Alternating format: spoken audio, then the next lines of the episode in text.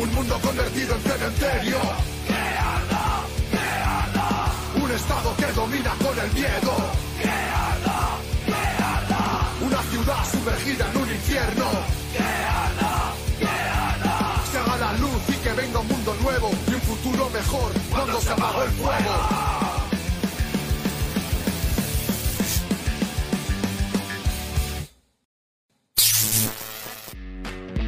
Vanguardia Obrera.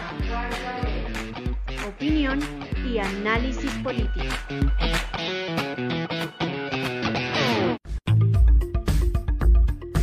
Las condiciones actuales benefician la lucha popular. Es momento de aprovechar las contradicciones del régimen para avanzar en la preparación del paro general indefinido. Aquí empieza Vanguardia Obrera. Bienvenidos. Buenas noches, amigos seguidores del periódico Revolución Obrera, nuestro revolucionario Salud. Igual a los compañeros invitados esta noche, eh, José, Alice y Ricardo. Recuerden amigos que sus comentarios y sus críticas son valiosísimas porque así mejoramos día a día nuestro programa. El tema central para hoy la debilidad del régimen ayuda a avanzar en la lucha de las masas. Damos paso a lo más destacado de la semana. En los hechos más recientes a nivel nacional, el 26 de octubre, la comunidad de Tadó, Chocó, bloqueó la carretera que une Pereira con Quibdó, exigiendo la construcción de un puesto de salud, instalación de redes telefónicas y un sendero al cementerio. Después de un preacuerdo con la alcaldía, desbloquearon y, luego de esto, inmediatamente los transportadores de carga bloquearon también para exigir ampliación en el horario de carga y descarga de mercancía. En San, Marcos Sucre, el 25 de octubre, se presentó una nueva masacre donde murieron cuatro campesinos reclamantes de tierras y el abogado, después de haberles prometido no solo la entrega de la finca, los caracoles, sino de otras más.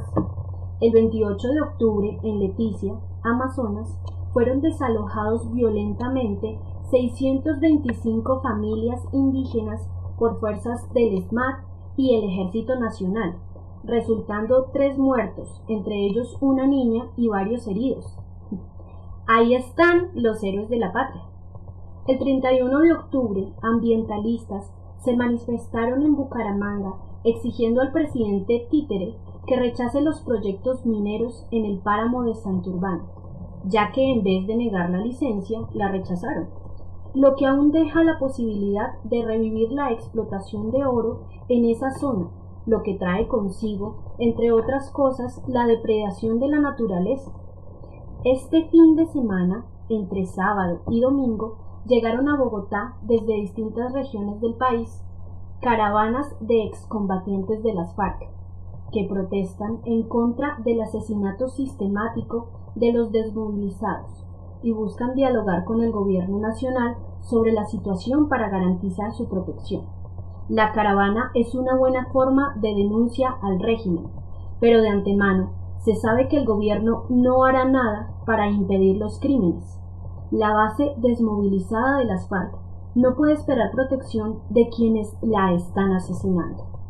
En el ámbito internacional, en Estados Unidos, en medio de la farsa electoral, por quien ocupará la Casa Blanca para seguir aplastando y expoliando a los pueblos, el lunes 26 de octubre en Filadelfia, la policía asesinó con 14 tiros a Walter Wallace, un hombre negro que padecía trastorno bipolar y consumía medicamentos. El enfermo, que en vez de ser neutralizado cuando se dirigió hacia dos policías con un cuchillo, fue baleado en el hombro y el pecho. Apenas se supo la noticia, cientos de manifestantes salieron a las calles en protestas que se extendieron hasta el día siguiente, en las cuales se expresó nuevamente la rebeldía popular en contra de la brutalidad policial. En Polonia, desde el 22 de octubre se han presentado masivas manifestaciones en contra de la prohibición del aborto en casos de defecto congénito del feto. El viernes 30 se hicieron sentir más de 100.000 personas en Varsovia, protestando contra el gobierno conservador y la Iglesia Católica.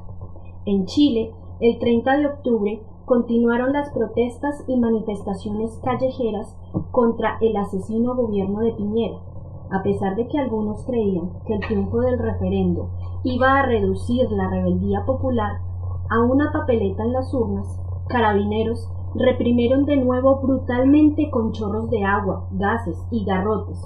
Hubo decenas de detenidos. Respecto a la guerra imperialista, esta semana también se reconoció la amenaza del gobierno Trump de eliminar los misiles de largo alcance que Irán le vendía a Venezuela. Nicolás Maduro dijo en agosto que iba a comprarle misiles a Irán para reforzar la defensa aérea y terrestre de su país.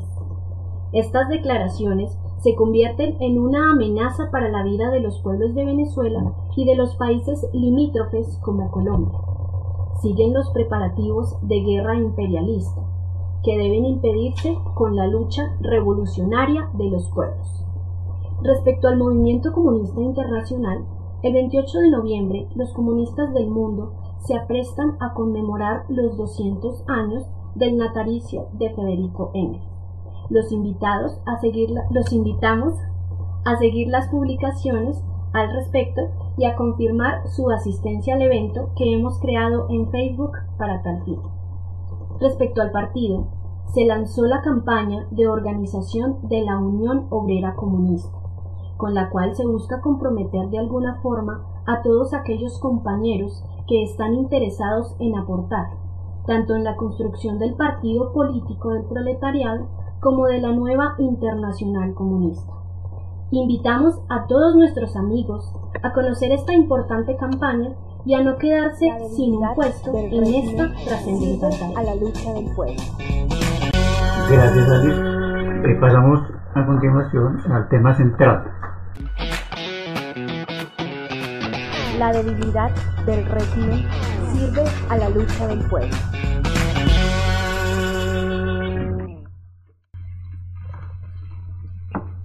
Bueno, para meternos con el problema de la debilidad del régimen, es bueno anotar a qué obedecen y sería empezar por las contradicciones en el seno entre las clases dominantes.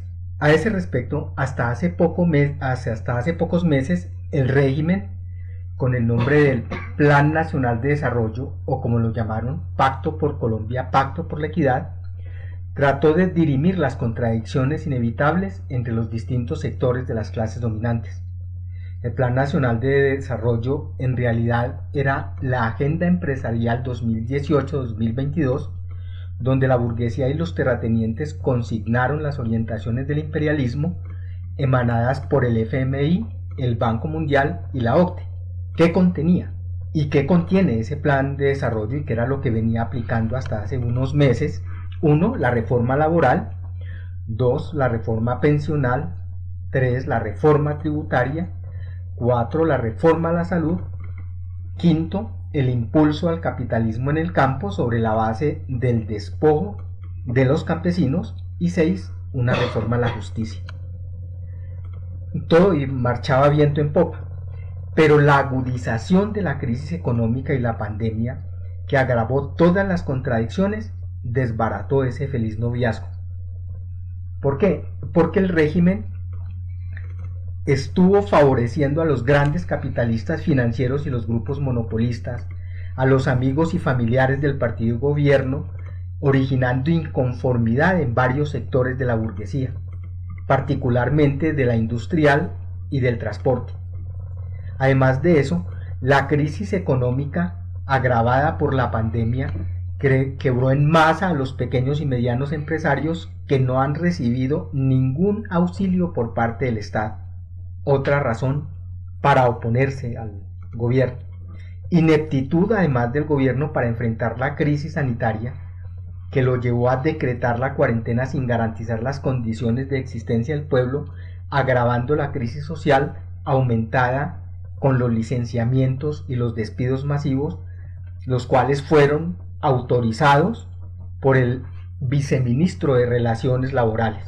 Todo esto ocasionó una situación especial por cuanto se agudizaron todas las contradicciones, no solo la contradicción entre el régimen y el pueblo, que ya venía profundamente indignado, como lo demostró hace un año el 21 y 22 de noviembre, esta situación se agravó e incluso algunos de los analistas de las clases dominantes advierten la posibilidad de un gran estallido social y eso los llena de terror.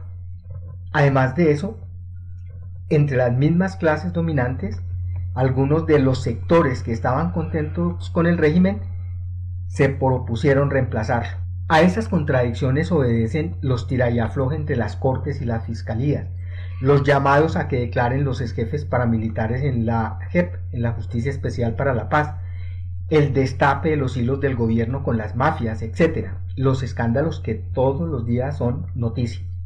Esta situación hizo que los referendos se pusieran de moda en estos días justamente. Liberales, mafiosos y socialdemócratas se están disputando la dirección del Estado y por ello han comenzado campañas tratando de comprometer al pueblo, haciéndole creer que se proponen los cambios políticos, económicos, sociales y ambientales que se necesita.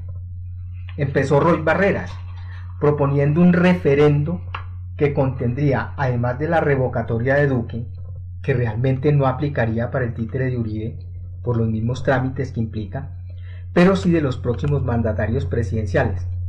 Propuso además salario y una pensión universal y la educación universitaria pública gratuita.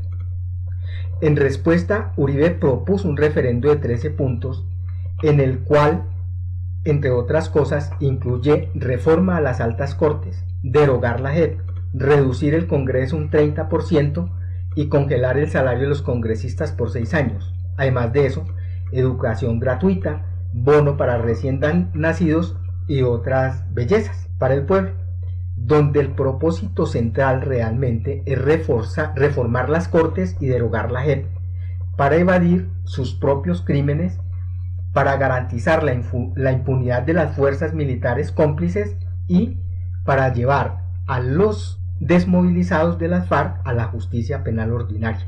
En respuesta a Uribe, Rodrigo Lara le hizo una invitación a los sectores liberales y socialdemócratas a liderar un referendo contrario al de Uribe, con cinco puntos básicos. Creación de una renta básica para los sectores más desfavorecidos, extensión del subsidio de nómina de las microempresas y definición de un marco tributario progresivo que favorezca a la pequeña empresa, creación de un programa público seccional de empleo, fortalecimiento de la universidad pública, prohibición de las sesiones virtuales y reducción del salario de los congresistas.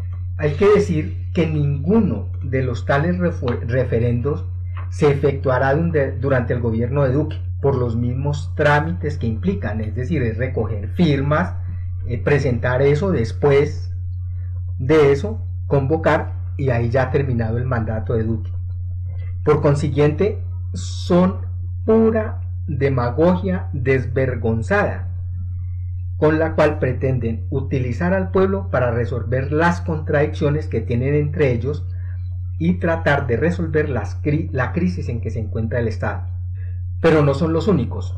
Por su parte, Jorge Robledo lanzó el nuevo partido Dignidad, que es un nuevo coqueteo con las clases dominantes, con la cual esa facción de la pequeña burguesía, a nombre de defender los, también de defender los intereses populares, finalmente termina perdonándole la vida al capital y perfumando la dictadura de los explotadores. Lo que tiene de bueno esta noticia es que el Moir se quitó la máscara y dejó de posar de movimiento obrero, independiente y revolucionario, quedando tal cual es, un representante de la burguesía. Por su parte, también desde hace meses, el Polo Democrático Alternativo y la Colombia Humana de Petro han hecho lo propio y llaman a un gran pacto contra el régimen que califican de fascista. Están de acuerdo en unirse con todos los sectores liberales y demás para derrocar derrotar al uribismo y también en sus propuestas se encuentran las mismas, las mismas promesas, renta universal, salud, educación, etcétera, manteniendo eso sí la explotación asalariada y el estado de dictadura de los capitalistas, empezando por el monopolio de las armas. En los discursos, todos ellos recurren a las promesas para engañar al pueblo y como gancho para las elecciones del 2022, pero sobre todo para desviar la rebeldía de las masas y el estallido social que se avecina hacia el respaldo a las instituciones de la dictadura burguesa y de mantener el status quo. Esa es la situación que se presenta por arriba. Mm, hay una cosita ahí que me causa pues como extrañeza porque como Petro posa pues de ser un defensor de los intereses del pueblo y, aquí pues se está manifestando esta cosa, ¿cómo, ¿cómo es eso? No, Petro ha sido muy franco todos ellos han sido muy francos. Yo no tengo ningún programa socialista. Yo defiendo el capitalismo y Colombia necesita el capitalismo. Pero además de eso, yo defiendo el Estado y lo que hay es que desarrollar la constitución del 91, empezando porque el Estado tiene que tener el monopolio de las armas. Es decir, de que se mantiene el aparato principal, la fuerza principal con que ejecutan y ejercen la dictadura los capitalistas. No hay nada de fondo allí, es decir, son pequeñas paliativos, pequeñas cosas que a la final se convierten en un bombón de trapo para el pueblo. Y pueden hacer una que otra reformita, pero eso no va a cambiar la raíz del problema. Lo va a agravar porque la crisis va para lejos. Y la crisis social no la puede resolver, no la van a resolver, es una crisis mundial del capitalismo en el terreno económico, es una crisis mundial en el terreno social y es una crisis social eh, y ambiental mundial también. Es decir, eso no lo va a resolver ningún país por separado en el marco del capitalismo y llevando adelante toda la política de los imperialistas, menos en un país como este.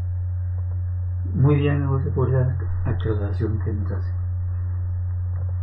La debilidad del régimen sirve a la lucha del pueblo. Yo, yo aquí estaba precisamente, precisamente echándole cabeza a, a eso pues que estaba comentando ahorita, porque yo creo que hay que, además de eso, tener claro que nosotros estamos en una, en una sociedad, primero que todo, eh, dividida en clases y de acuerdo a esas, a esas clases corresponden pues unos objetivos. Y la situación ahorita, que no es solamente eh, todo este panorama que mostraban ahorita, que coincidencialmente no es solamente una situación que se presenta en Colombia, sino que hay un, eh, una condición realmente especial a nivel mundial. Podría uno decir, eh, no, lo que pasa es que lo que está sucediendo ahorita es un problema del régimen, el régimen uribista, pero no, es una situación donde hay un levantamiento general en muchas partes del mundo por los gobiernos que los están, que los están eh, eh, aplastando, que están sometiendo, que están imponiendo toda una cantidad de medidas. Entonces, ese es un aspecto importante. Ahora, relacionando con lo de ahorita, porque objetivamente pues hay muchos, muchos de, de los que nos escuchan que les preocupa esa situación de, bueno, ¿por qué no tenemos la alternativa? ¿Por qué no miramos la alternativa de esos sectores que son antiuribistas, que están interesados, dicen ellos, interesados en solucionar los problemas y que, si bien es cierto, no son socialistas y no van a hacer la transformación radical del sistema, no están por hacer la revolución, ¿por qué no los miramos como una alternativa? Podría uno pensar, bueno, pues es que son demócratas, quieren mejores condiciones para esto. ¿Sí? Lo primero, lo primero que hay que plantear es esto. Lo que necesita ahorita el pueblo son soluciones de fondo, ¿sí? Son soluciones de fondo no porque tengan que ver con una revolución socialista, ¿sí? No, sino que son soluciones que van en contra de las políticas que están orientadas por los organismos internacionales que son los que trazan lo que hay que hacer en estos gobiernos. Lo que manda la OCDE, lo que manda el Fondo Monetario Internacional, lo que manda el Banco Mundial, lo que están firmados con los acuerdos con los Estados Unidos. Y esas son políticas que se tienen que hacer o hacer. Y eso lo tiene que hacer un gobierno, llámese de derecha, de izquierda, de centro, llámese petrista, lo que sea. Ellos tienen que cumplir con esas órdenes, eso está establecido.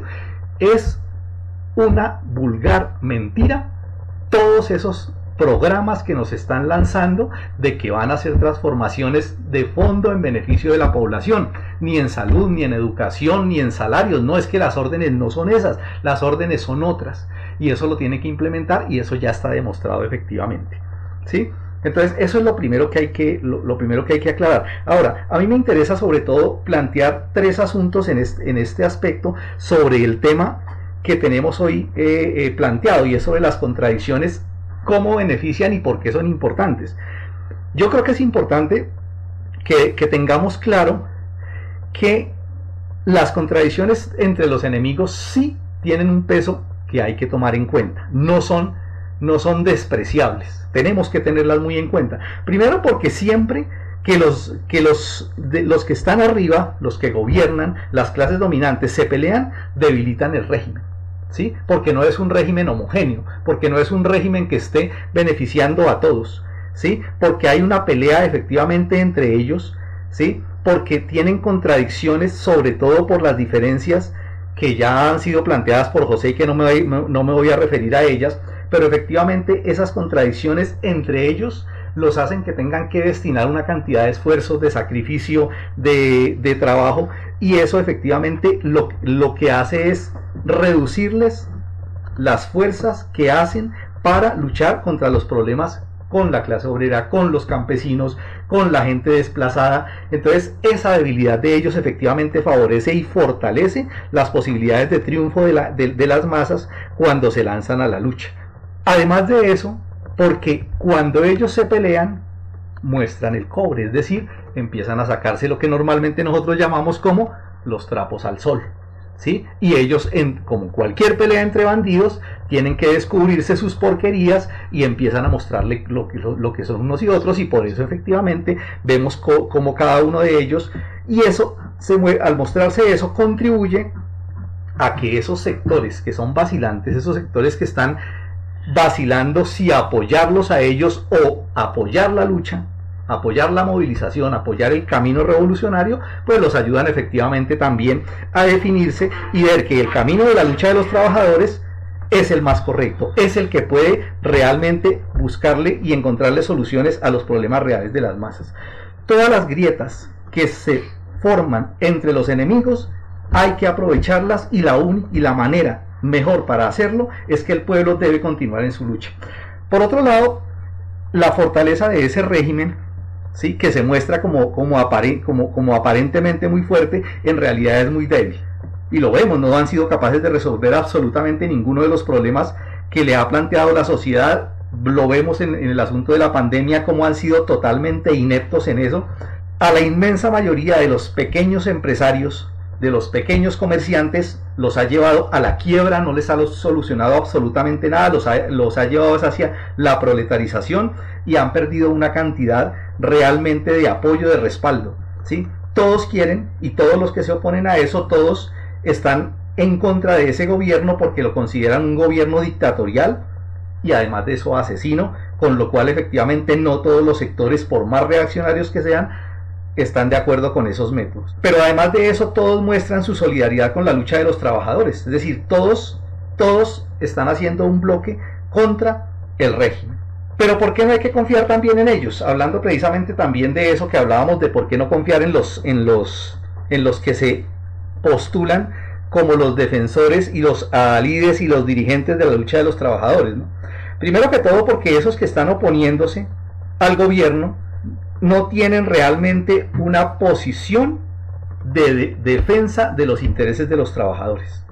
Muchos de ellos, obviamente pues de la burguesía, de los sectores que están ahorita que tienen contradicciones con el régimen que son de la burguesía, pues por obvias razones, aunque muchos, aunque para muchos de la falsa izquierda no sean tan obvias, pues el cretinismo les hace pensar que entre la burguesía sí hay unos burgueses buenos y hay unos burgueses malos y que hay que aliarse efectivamente con los burgueses buenos. Pero tampoco hay que confiar en esa supuesta izquierda, porque en esa supuesta izquierda efectivamente lo que están es traficando con los intereses, con la miseria, con la pobreza, con el desempleo de la clase obrera. Y además de eso hay que desconfiar mucho de aquellos que diciéndose comunistas y revolucionarios creen que se puede llegar a acuerdos con esos sectores de la supuesta izquierda y que están esperanzados en que la lucha los va a hacer radicalizar, de que la lucha los va a poner en un papel de vanguardia para dirigir esos levantamientos sociales. Ellos no lo van a hacer.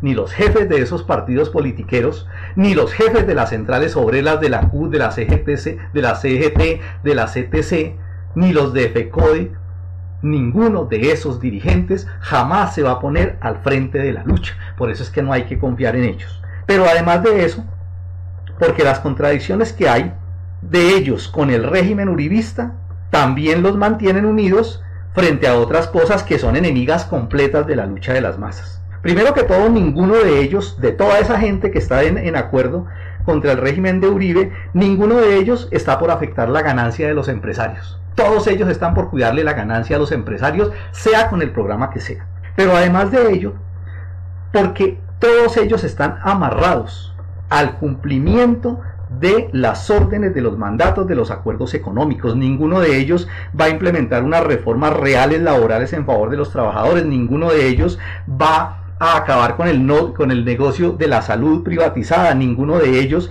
va a disminuir va a estar de acuerdo con disminuir los ingresos de los ricos ni, ni y todos ellos están dispuestos a continuar con la flexibilización laboral.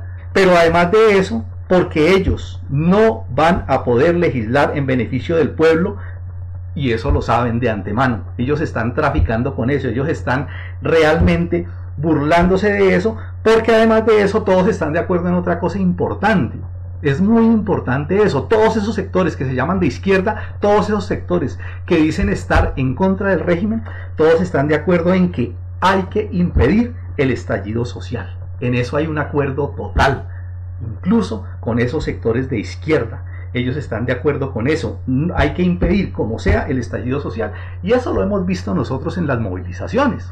En las movilizaciones ellos no se afanan por empujar la lucha, por extender eso hacia un paro nacional indefinido, sino están preocupados es efectivamente desde su punto de vista por parar esa movilización.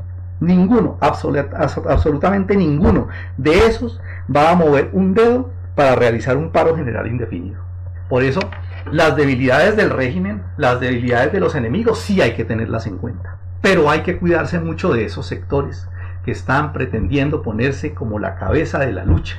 ¿sí? Hay que cuidarse mucho de eso, eso es bien importante. La lucha tiene que ser independiente, tiene que ser revolucionaria y ese es el camino de las masas. Era lo que quería yo apuntar a eso, compañeros. Muchas gracias. Vanguardia Obrera opinión y análisis político.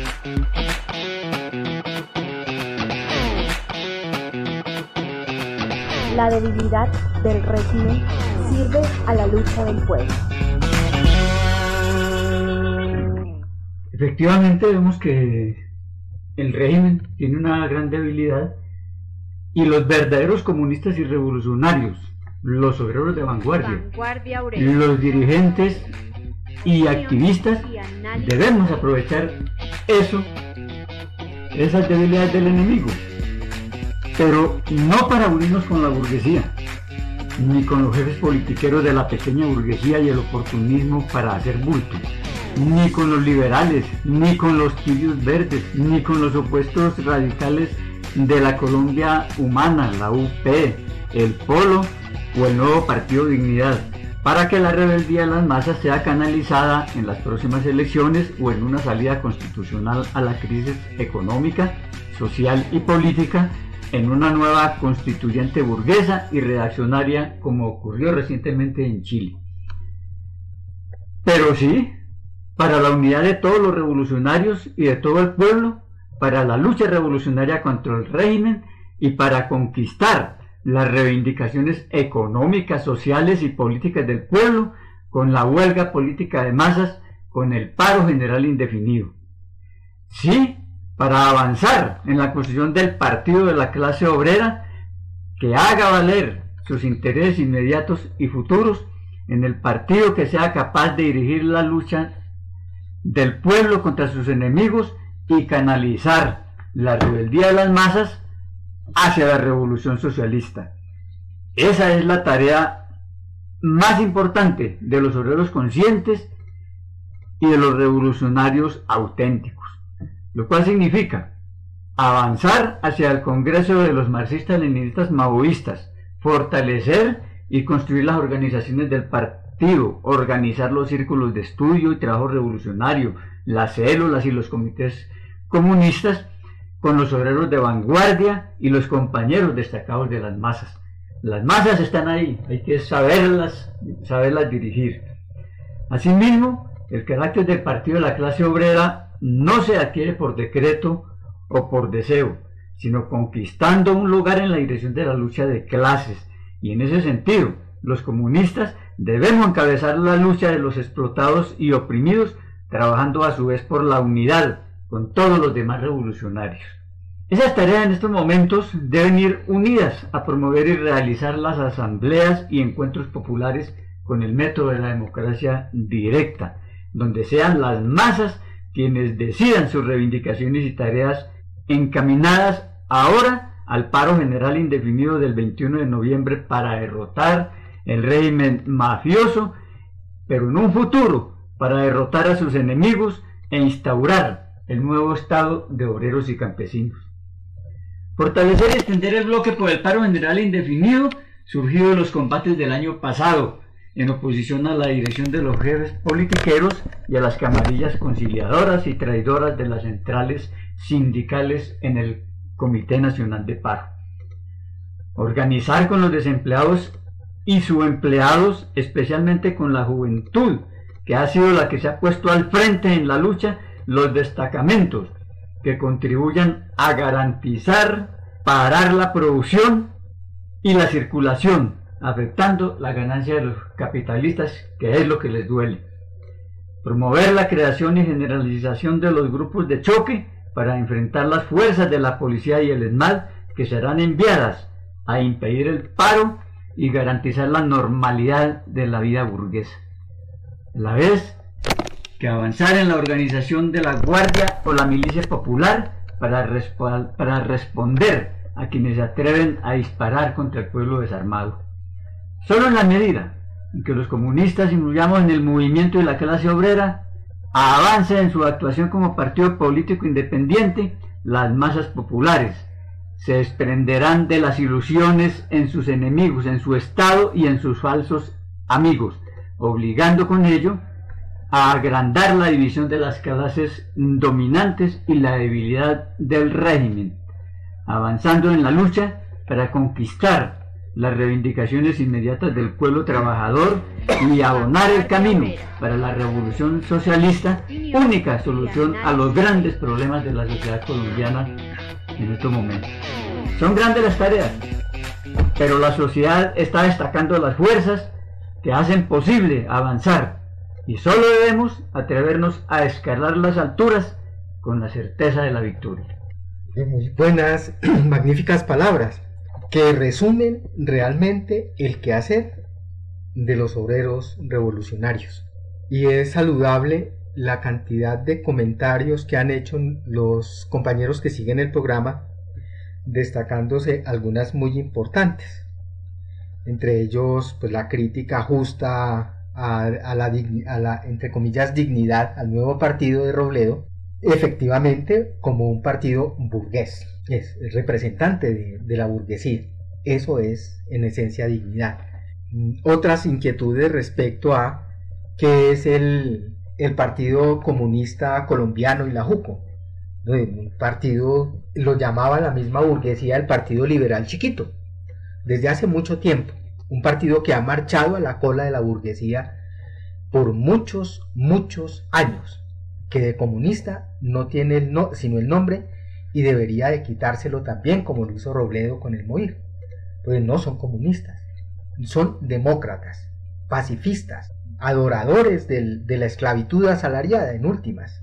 Y los compañeros que militan en esos partidos deberían en estos momentos reflexionar seriamente, sinceramente, y sumarse a los esfuerzos que están haciendo los obreros revolucionarios por construir el partido de verdad, el partido para hacer la revolución, el partido no para conciliar, sino el partido para organizar a las masas para que ellas ejerzan el poder, para que el pueblo armado ejerza el poder. Las ideas del capitalismo humano y esas propuestas que vinieron de la socialdemocracia de humanizar el capitalismo, de ponerle un rostro humano a la esclavitud asalariada, todas ya demostraron su rotundo fracaso en Europa.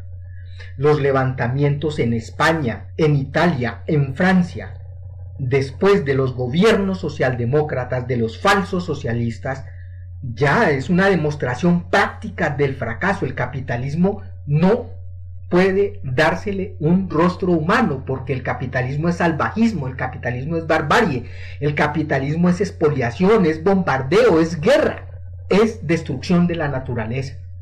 El capitalismo no puede tener rostro humano porque solamente puede subsistir a cuenta de devorar a los hombres que producen la riqueza y de destruir la naturaleza. Por eso hay que acabarlo, por eso hay que destruirlo. Incluso ahorita ya los científicos hablan hasta de la, del peligro que existe del daño irreversible al planeta. Y si el proletariado no toma las riendas de la sociedad, estos bellacos son capaces de acabar con este pedacito de conciencia en el universo.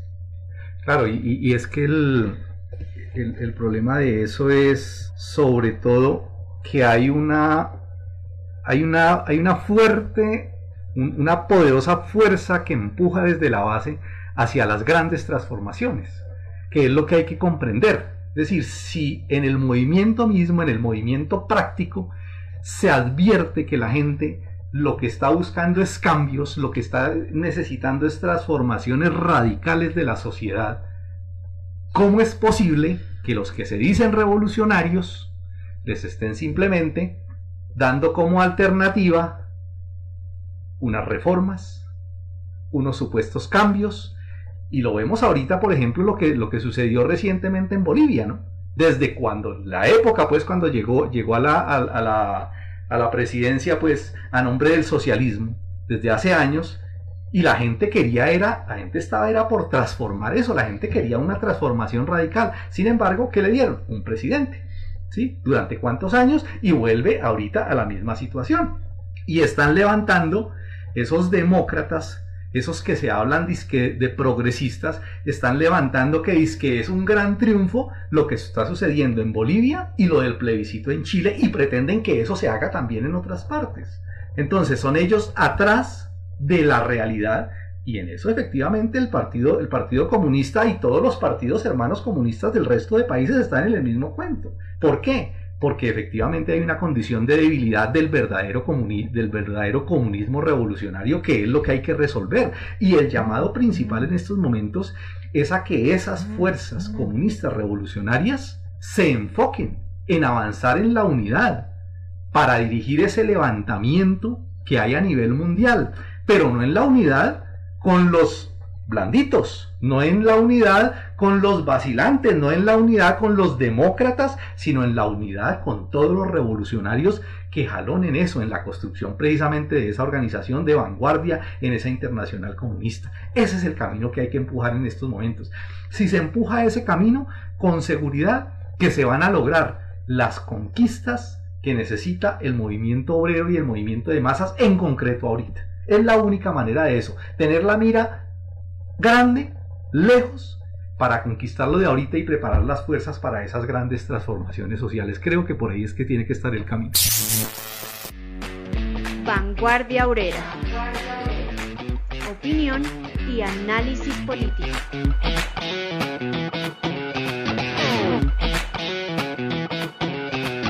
La debilidad del régimen sirve a la lucha del pueblo. Bueno amigos, seguidores de Vanguardia Obrera en esta su segunda edición, muy, muy agradecidos pues por haberse conectado y esperamos pues que lo sigan haciendo en los programas venideros. Entonces eh, los esperamos el próximo lunes a las 7 de la noche. Vanguardia Obrera. Opinión y análisis político.